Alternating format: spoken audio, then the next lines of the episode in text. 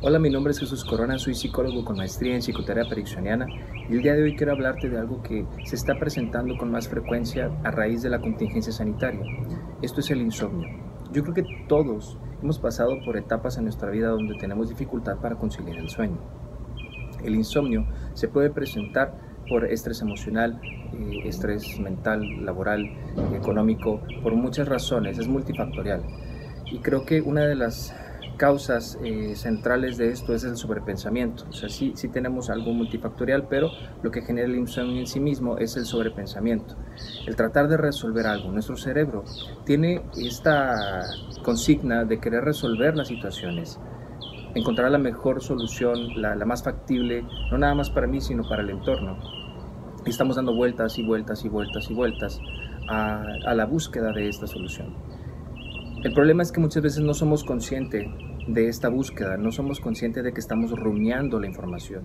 Y eso es un problema porque no sabemos la causa, no sabemos qué pasa, simplemente nos sentimos estresados, nos sentimos cansados, no podemos considerar el sueño, pero no estamos siendo conscientes de este proceso que estamos llevando.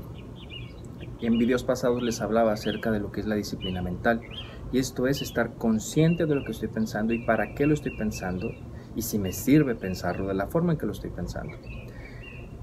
Yo sé que estamos viviendo estrés en muchos sentidos en esta situación, en este presente, pero creo que lo más importante es saber qué sí puedes hacer. También hablaba en videos pasados acerca de esta premisa, ubicarte en el aquí y el ahora. Este sobrepensamiento puede generarnos dolores de cabeza, dificultades para dormir, y lo más importante es que nosotros podemos darle una orientación. Podemos hacer dos cosas. El día de hoy yo les, yo les sugeriría hacer dos cosas. La primera de ellas es hablar con tu cerebro. Esta relación mente-cuerpo es indispensable porque eh, aunque el, cerebro tiene la, consigna de querer resolver y no es algo malo, sino que trata de ayudarnos, pero el punto es que lo está haciendo en tiempos donde no necesitamos resolver, está desfasado o está sobretrabajando. Entonces, una de las cosas que podemos hacer para abordar el insomnio es hablar con tu, con tu cuerpo y hablar con tu cerebro, con tu mente, de decir, eh, gracias por querer resolver, gracias por, por estar tan al pendiente de esto que está sucediendo. Sin embargo, ahorita necesito descansar. Cuando nosotros descansamos, cuando dormimos, generamos la energía necesaria para el día siguiente. Y entonces si le hacemos nosotros saber a nuestra mente, a nuestro cerebro que ocupamos descansar para que se genere esta energía con la cual vamos a poder resolver, eh, vamos a poder conciliar, vamos a llegar a un acuerdo. Entonces, cuando tengas dificultades para dormir, ponte a hablar contigo mismo, ponte a hablar con tu mente, con tu cuerpo, de decir, ocupo descansar para que el día siguiente podamos resolver esta situación que te está quejando, que nos está quejando. Y, y esto es hacerlo diariamente, incluso a lo largo del día para saber que a tal hora me voy a dormir y necesito que a esta hora tú me des chance a descansar. ¿Por qué? Porque ya hicimos lo que pudimos hasta ahorita y ocupamos descansar para que el día siguiente hagamos la otra parte. Y la segunda cosa que ocupamos hacer o que podemos hacer es de todos estos pendientes, de todas estas cosas que estamos rumiando. No todas son importantes ni todas son urgentes.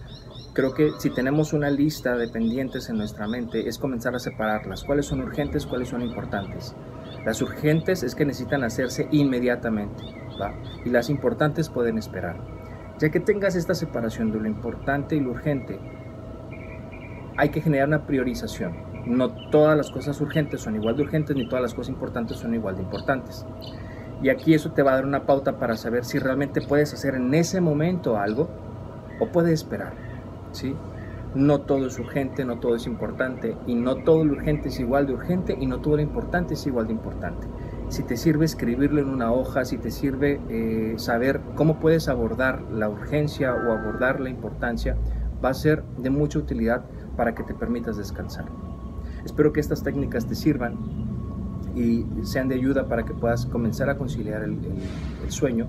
Y recuerda que esto es disciplina. La constancia, la repetición nos va a ayudar a que podamos generar esta conciliación con nuestra mente, nuestro cuerpo para poder descansar. Que tengas excelente día. Espero que esto te sirva y vamos a seguir más pendientes con videos. Nos vemos.